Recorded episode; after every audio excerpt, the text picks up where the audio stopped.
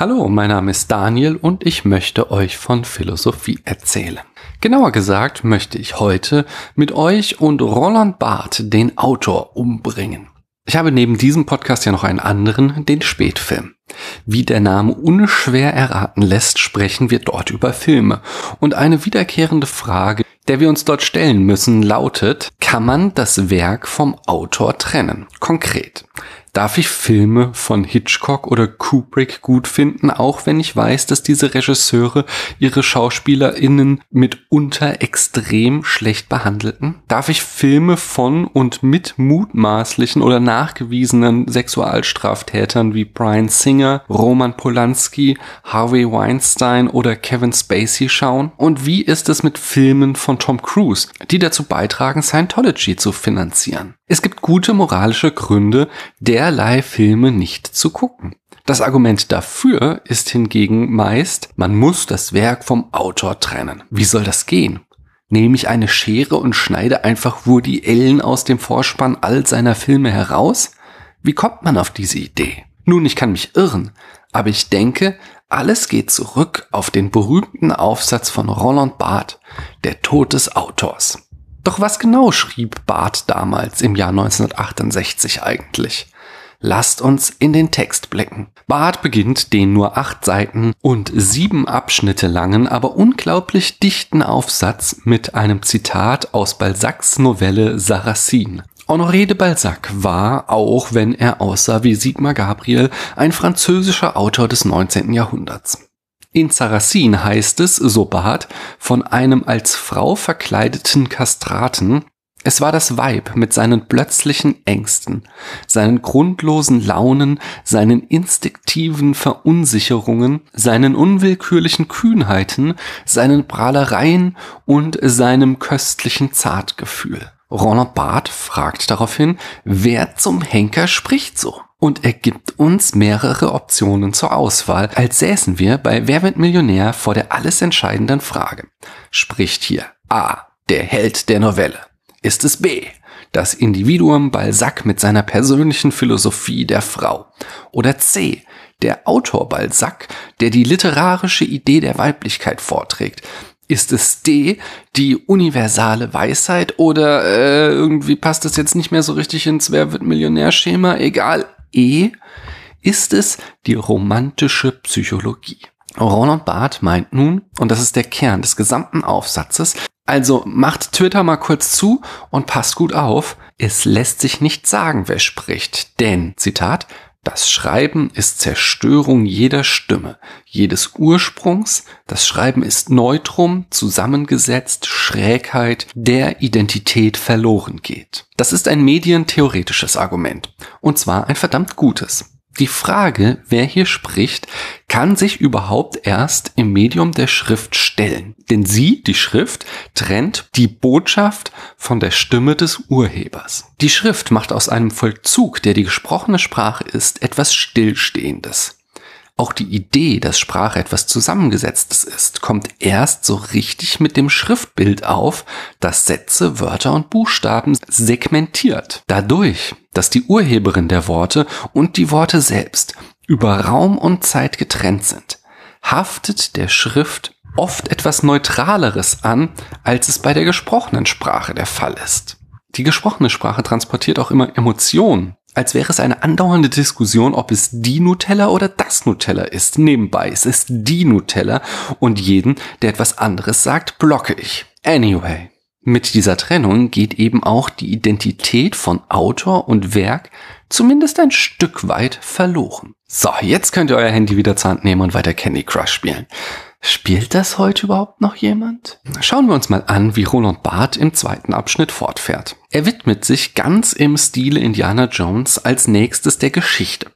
Stellt sich die Frage, wie es überhaupt zu einem solchen Konzept wie dem Autor kommen konnte. Denn zunächst einmal ist es ja eigentümlich für eine Erzählung, dass sie gerade keine andere Absicht verfolgt als das Erzählen, wodurch ja gerade der Autor dieser Geschichte in den Hintergrund tritt, unwichtig wird oder wie Barth es ausdrückt, stirbt. Nehmen wir dem gegenüber zum Beispiel ein Versprechen. Denn in diesem Sprechakt ist von wesentlicher Bedeutung, wer die Autorin, die Versprecherin ist. Wenn ich euch verspreche, morgen hier in meinem Podcast eine Folge über Heidegger zu blaggen, dann könnt ihr mich und nur mich daran messen, ob ich das auch wirklich mache. Gut, eher würde ich mir ohne Narkose einen Zahn ziehen, als ein solches Versprechen zu geben, aber eine solche Rückbindung an den Autor gibt es bei einer Erzählung erst einmal nicht. Barth fragt sich also, wieso wir dem Autor dann paradoxerweise doch so eine wichtige Rolle zuschreiben. Seine Überlegungen zu diesem Punkt beginnen nicht ganz bei Adam und Eva, aber kurz danach. In oralen Gesellschaften. Wie werden hier Geschichten weitergegeben? Sie werden erzählt. Das Interessante ist, dass der Autor dabei überhaupt keine Rolle spielt. Denn die Erzählung erfolgt durch einen Mittelsmann. Du kannst bei ihm vielleicht die Performance des Vortragens bewundern, nicht aber sein Genie. Denn die Geschichte hat er sich ja selbst gar nicht ausgedacht. Ähnlich wie Karl Theodor zu Gutenberg seine Doktorarbeit. Oft wissen wir gar nicht mehr, wer sich die Geschichte ausgedacht hat. Ähnlich wie bei Karl Theodor zu Gutenberg und seiner Doktorarbeit. Der Autor ist eine moderne Erfindung, folgert Barth daraus. Philosophisch würden wir von einer neuzeitlichen Erfindung sprechen, denn Barth glaubt, dass er im ausklingenden Mittelalter entstanden ist. Als Zitat mit dem englischen Empirismus und dem französischen Rationalismus und dem persönlichen Glauben der Reformation das Individuum entdeckt wurde. An dieser Stelle muss ich eine kleine Warnmeldung einbauen, denn die meisten Zitate von Barth in dieser Folge habe ich radikal vereinfacht. Ich liebe die Art zu schreiben des ollen Franzosen, aber sie ist komplizierter als die Position der Labour-Partei zum Brexit. Zurück zum Text. Was Barth hier anspricht, ist das zweite Paradigma der Philosophie. Hört euch nochmal meine Folge zu den drei Paradigmen an. Mit Beginn der philosophischen Neuzeit wurde die erkenntnistheoretische Frage, was ist die Welt, abgelöst durch die Frage, was kann ich erkennen? Wittgenstein sagt an einer Stelle schön, philosophische Probleme werden eigentlich nie gelöst, sondern zum Verschwinden gebracht. Mit dem zweiten Paradigma der Philosophie kam das Individuum ins Blickfeld. In der Frage, was kann ich erkennen, steckt ja schon das Ich. So ist es nicht verwunderlich, dass der erste neuzeitliche Philosoph Descartes auch das Ich findet, als er fragte, wessen er sich gewiss sein kann. Ich denke, also bin ich. Was mir an Barths Satz beim ersten Lesen nicht klar war, inwiefern ist die Reformation individualistisch? Daher machte ich, was ich immer in solchen Situationen mache. Ich fragte Twitter und die Antworten zeigen, was ich an Twitter mag. Belladonna antwortete, der Gedanke, dass jeder Einzelne selbst vor Gott verantwortlich ist, führt zu eigenen Entscheidungen mit höherer Selbstverantwortlichkeit, als wenn man einfach macht, was der Priester sagt oder was alle machen. Damit ist eine Weiche gestellt zum Sapere Aude. Olli Schulz, kultiger Hamburger, antwortete, die Bewegung weg von der Autorität der Kirchenhierarchie hin zur individuellen Auseinandersetzung mit der Bibel in Volkssprache, radikaler in der Vorstellung, dass jeder Getaufte auch Priester, Bischof und Papst sei. Andreas Grabe antwortete, wie schon anklang, allein die Idee, dass sich die Sprache der Bibel nach dem Menschen richten müsse und nicht umgekehrt, verkehrte das Status quo ins Gegenteil. Benjamin antwortete, das war auch eine der Grundannehmen von Max Webers Protestantismus-These und er zitiert das Untergrundblättle der Ursprung. Für Weber ist die protestantische Ethik eine individuelle Angelegenheit, die jeder Gläubige selber bewältigen muss. Basil Faultier schreibt, spontan selber übersetzte Bibel lesen, selber darüber nachdenken, keine absolute Kirchenmeinung, individuelle Glaubenswahl. Jajul antwortet, im Zuge der Autorenfrage ist bestimmt auch spannend, dass mit der Reformation ein Aufschwung der Autobiografie eintrat. Autobiografien von Konvertierten, die für das gesamte Genre prägend waren.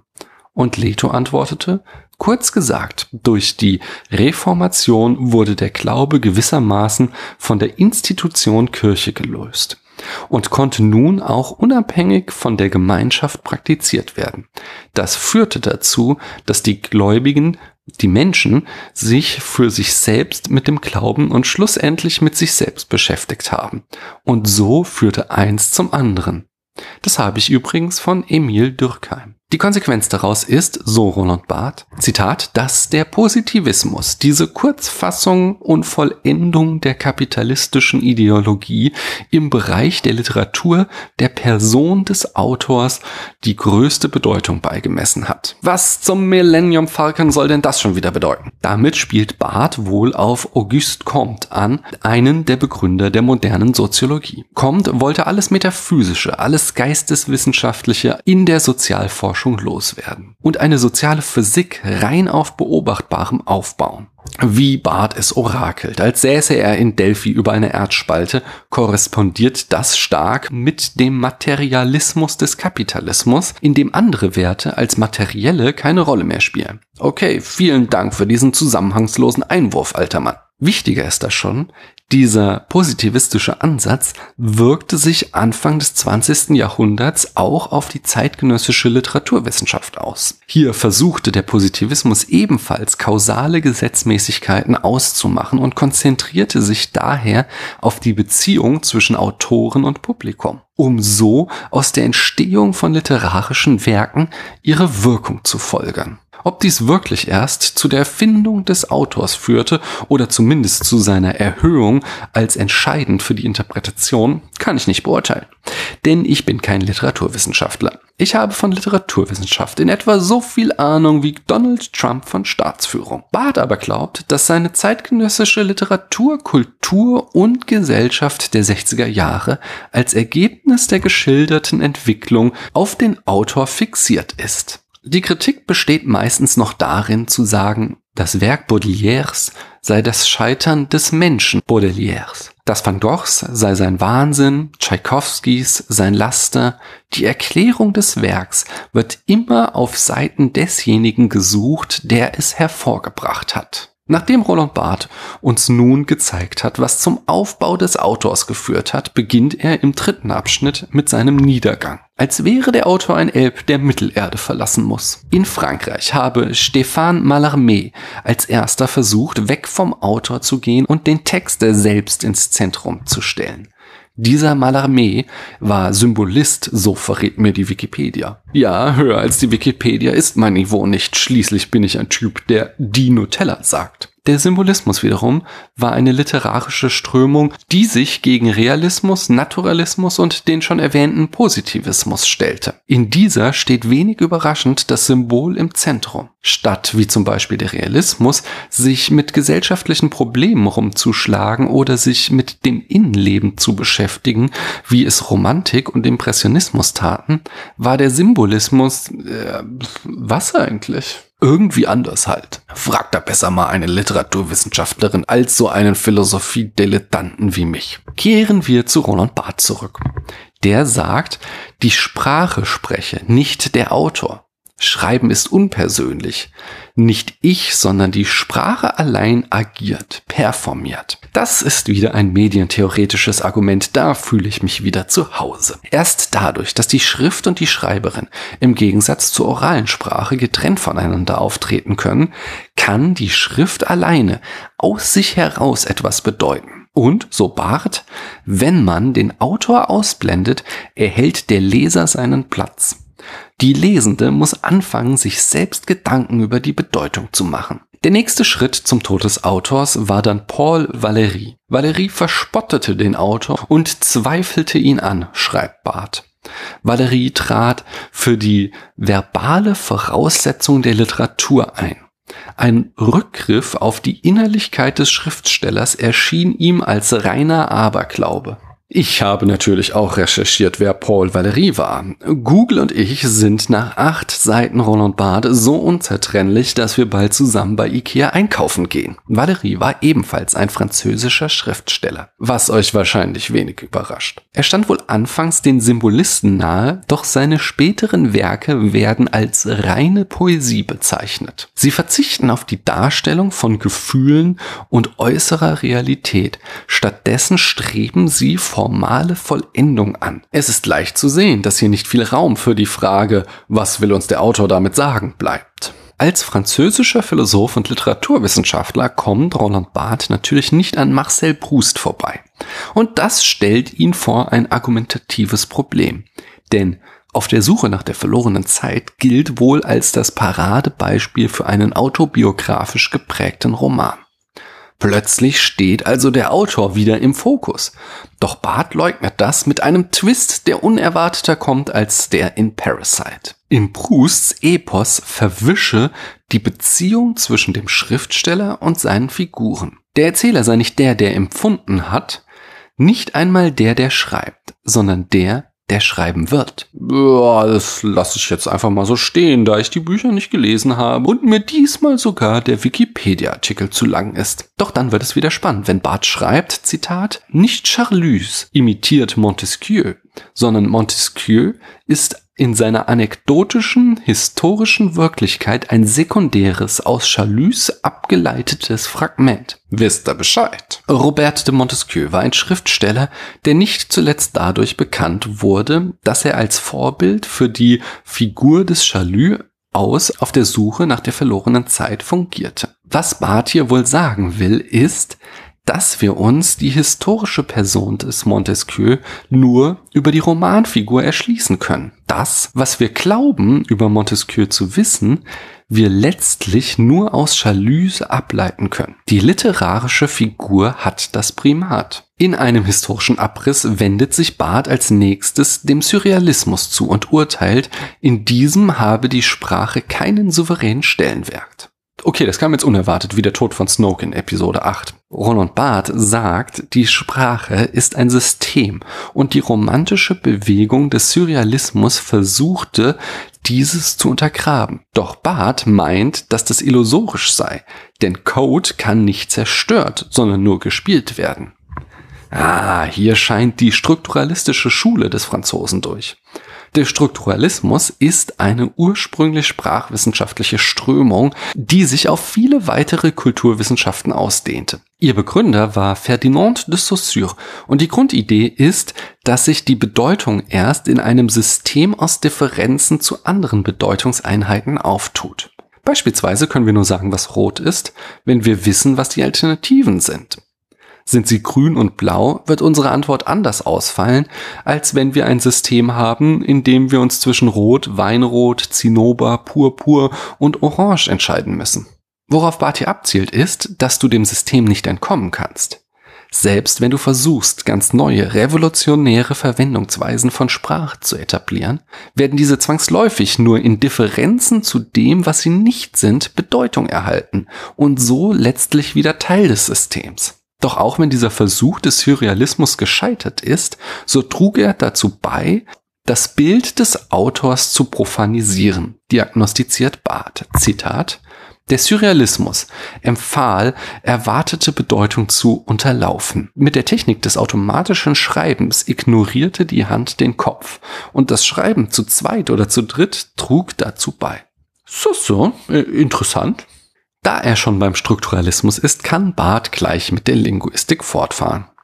Diese trug ebenfalls dazu bei, den Autor zu zerstören, indem sie klar machte, dass das Ich keine Person, sondern ein grammatisches Subjekt ist. Frei nach Wittgenstein könnte man hier ergänzen, dass Descartes Satz Ich denke also bin ich nicht die Existenz des Ichs beweist, sondern dass die Notwendigkeit eines grammatischen Subjekts für das Prädikat Denken bewiesen wird. Ich habe in meinem philosophischen Adventskalender im vergangenen Jahr darüber geredet. Ihr findet das in der Folge zu Cogito ergo sum. Im vierten Abschnitt stellt Barth die These auf, dass die Entfernung des Autors gleichbedeutend mit einer Verfremdung im Sinne Brechts ist. Bertolt Brecht war nicht nur ein lustiger kleiner Mann mit Mütze, er machte auch strange Theaterstücke.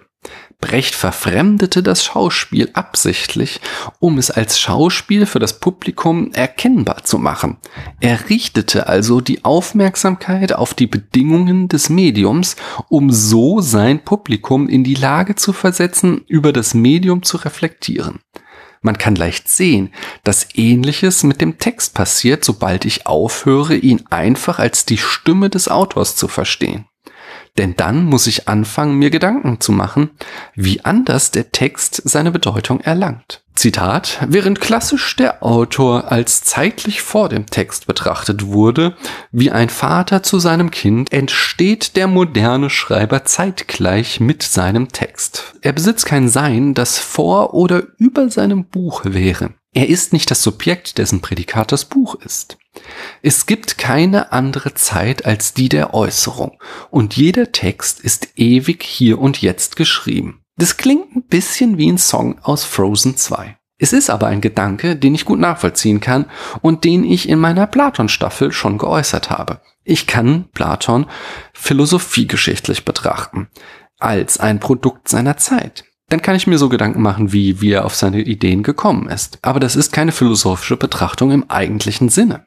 Wenn ich mich für Platons Philosophie interessiere, dann frage ich mich, was seine Texte zu den philosophischen Problemen unserer Zeit beitragen können, wie ich sie verstehe, nicht wie Platon sie gemeint hat. Als nächstes nimmt Roland Barth auf die Sprechakttheorie, insbesondere auf John L. Austin Bezug. Zitat, Schreiben ist ein Performativ, eine seltene verbale Form der Äußerung, die keinen anderen Inhalt besitzt als den Sprechakt selbst. Austin unterscheidet in seiner Theorie der Sprechakte zunächst zwischen konstativer und performativer. Die Philosophie hat sich traditionell nur für erstere interessiert, die klassischen Aussagen über die Welt. Austin hingegen kümmert sich um die Performativa, Sprechakte, die eine Handlung darstellen etwa ein Versprechen geben oder das Urteil eines Richters. Es ist spannend, dass Barth den Akt des Schreibens dazu zählt, denn das Ergebnis, der Text, ist im Normalfall wahrscheinlich das Paradebeispiel für ein Konstativum. Doch durch die Hervorhebung, dass das Schreiben eine Performance ist, macht Barth klar, dass der Akt etwas Flüchtiges ist, das nur im Moment des Schreibens existiert. So wie ein Tanz nur in dem Moment existiert, in dem er ausgeführt wird. Folglich fährt Barth fort, Zitat, der moderne Schreiber kann nicht glauben, dass seine Hand zu langsam für sein Denken oder Fühlen sei, so dass er nachträglich sein Werk kommentieren müsse. Man merkt, dass der Text aus einer Zeit stammt, in der es Social Media noch nicht gab. Ich schaue dich an, J.K. Rowling, und dich, George R. R. Martin. Allerdings ist das Argument gut. Das Schreiben ist eine Handlung. Das Ergebnis dieser Handlung ist der Text die Idee, dass der Text selbst nicht ausreiche, sondern zu interpretieren sei, indem man sich um die Gedanken des Autors kümmert, ist unter diesem Aspekt fragwürdig. Man stelle sich vor, jedes Mal, wenn ein Richter jemanden zu einer Gefängnisstrafe verurteilt, müssten wir uns zunächst überlegen, wie hat er das gemeint? Oder stellt euch vor, ich verspreche euch nie wieder über Heidegger zu lästern, was ich nicht tue. Und wenn ich dieses Versprechen breche, sage ich dann, aber meine Intention war eine ganz andere. Austin selbst bringt das Beispiel, am Grab sein Beileid auszudrücken. Bei dieser Handlung ist es vollkommen egal, ob ich mich wirklich schlecht fühle oder dies nur sage, um den Hinterbliebenen irgendetwas zu sagen. Die Handlung selbst bringt zum Ausdruck, was sie bedeutet. Auch das nächste, was Barth schreibt, ist wieder spannend, denn er lenkt unsere Aufmerksamkeit wieder auf die medialen Bedingungen, die sich bei Rede und Text unterscheiden. Zitat die Hand zieht mit der Geste der Einschreibung ein Feld, das von der Stimme gelöst ist, das keinen Ursprung hat, zumindest keinen anderen als die Sprache selbst. Während ich einem Sprecher Fragen stellen kann, muss der Text für sich alleine stehen. Dass ich überhaupt die Möglichkeit habe, den Autor zu fragen, wie er etwas gemeint hat, stellt beim Lesen die absolute Ausnahme dar. Es ist nicht die Regel. Der Autor kann im Normalfall nicht erläutern, was seine Intention war.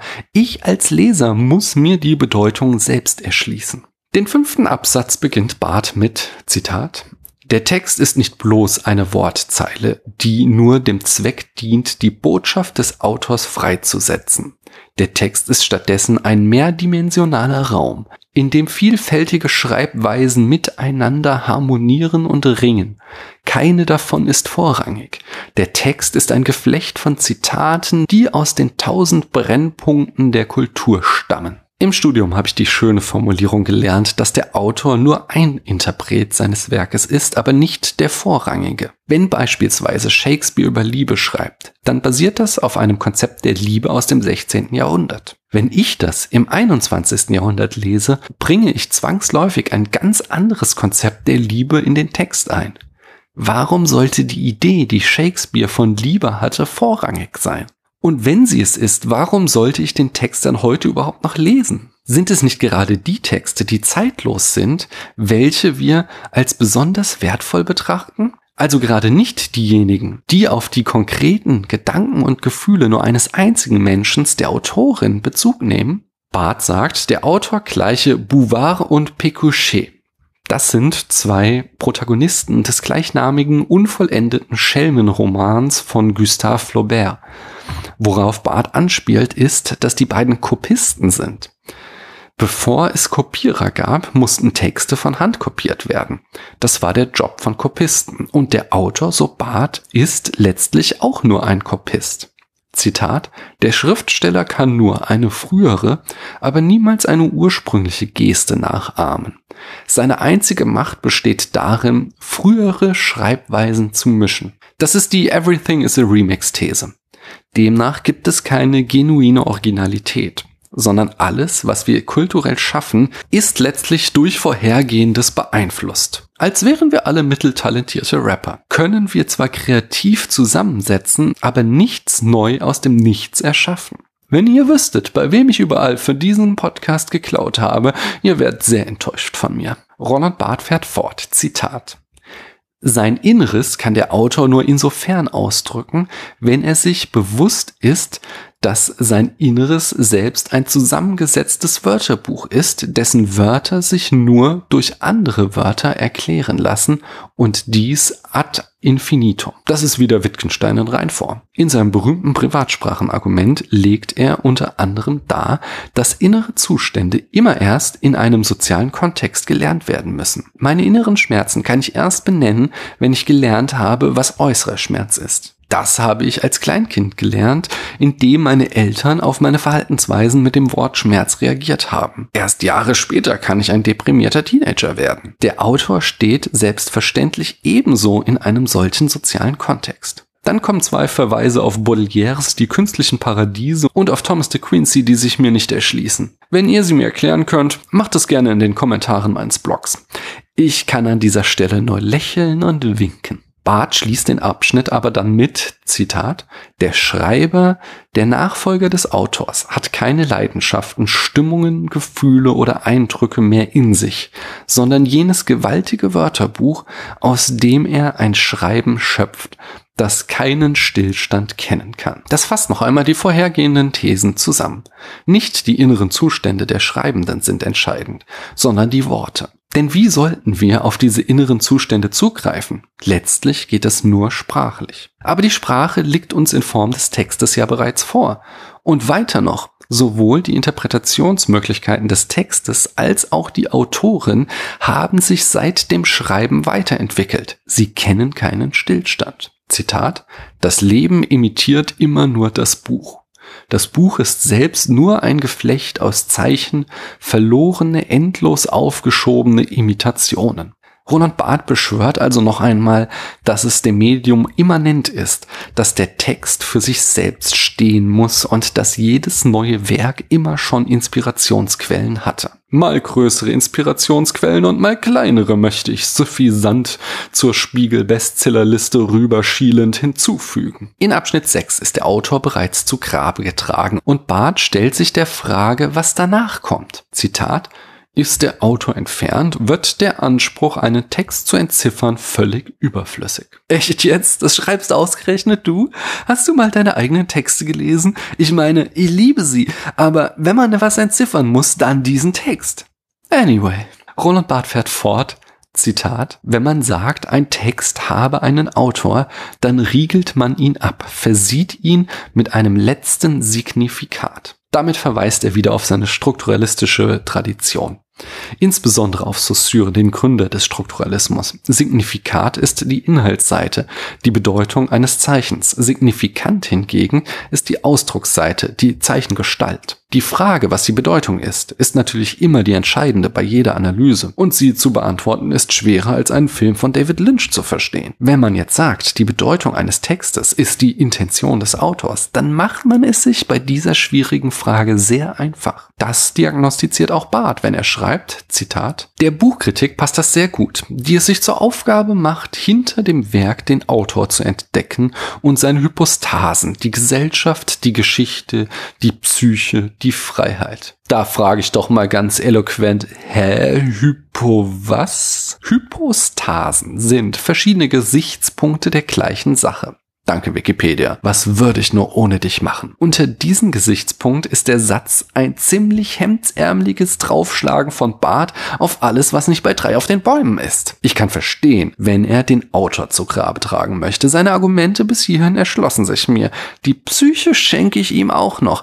Aber Gesellschaft und Geschichte? Das ist doch ein Widerspruch zu seiner Everything is a Remix These. Denn wovon sollen denn Texte Remix sein, wenn nicht von anderen Texten, die wiederum Teil von Gesellschaft und Geschichte sind? Was es wiederum heißen soll, dass die Buchkritik hinter dem Werk die Freiheit entdecken will, erschließt sich mir überhaupt nicht. Ein weiteres Mal stehe hier ich armer Tor und bin so schlau als wie zuvor. Schauen wir mal weiter. Barth greift nun die Autorität der Literaturkritik an. Zitat, ist der Autor gefunden, dann ist der Text erklärt und der Kritiker hat gesiegt.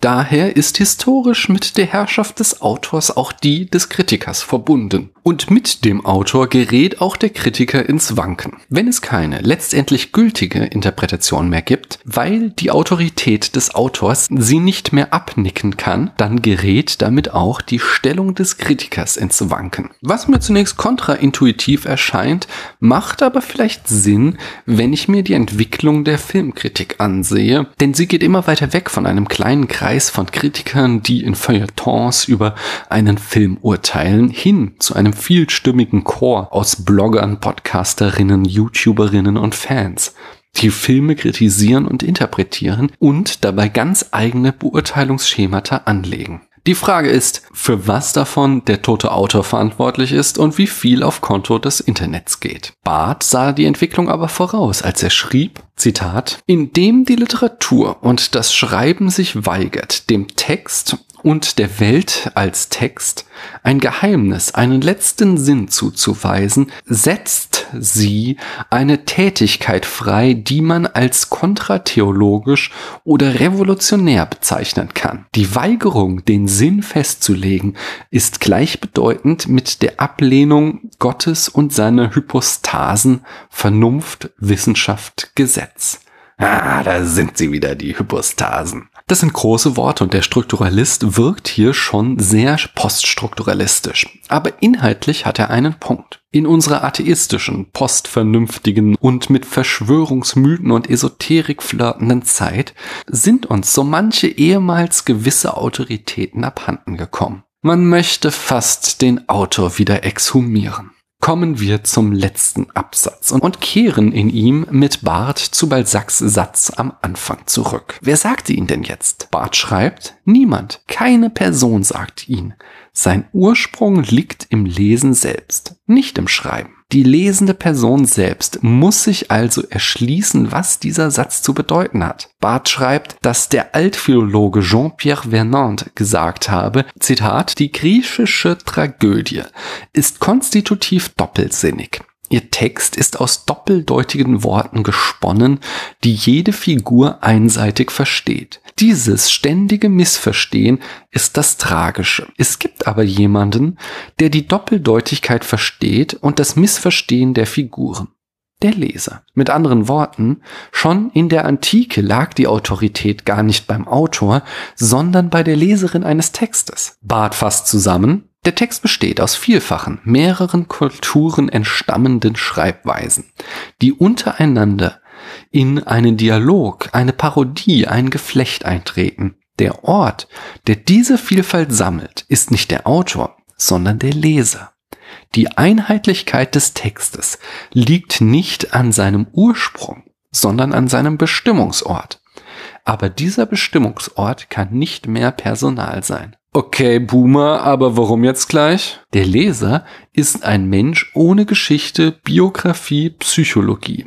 Ein jemand, der alle Spuren zusammenhält, aus denen das Geschriebene besteht. Hm, erschließt sich mir jetzt nicht hundertprozentig. Ich bin Leser und habe all das. Ich vermute eher, dass Barth darauf hinaus will, dass es viele verschiedene Leserinnen gibt, die alle verschiedene Geschichten, Biografien, Psychologien haben. Somit gibt es am Ende auch viele verschiedene Signifikate des Textes und nicht mehr die eine kanonische Interpretation, die auf den Autor zurückzuführen ist.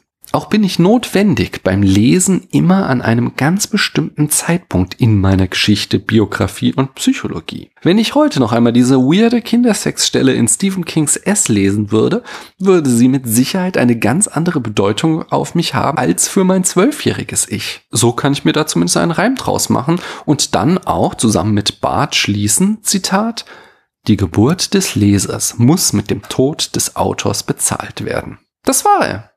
Das war der berühmte Essay über den Tod des Autors. Vielleicht seid ihr jetzt in eurer Urteilsfindung ein Stück weiter, ob sich das Werk vom Autor trennen lässt.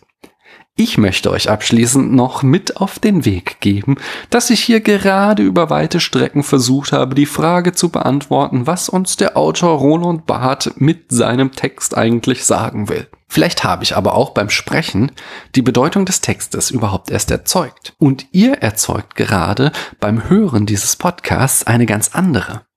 Denkt mal darüber nach. Während ihr das macht, könnt ihr mir ja mal eine positive iTunes-Rezension hinterlassen. Ich danke euch, dass ihr mir eure Zeit geschenkt habt.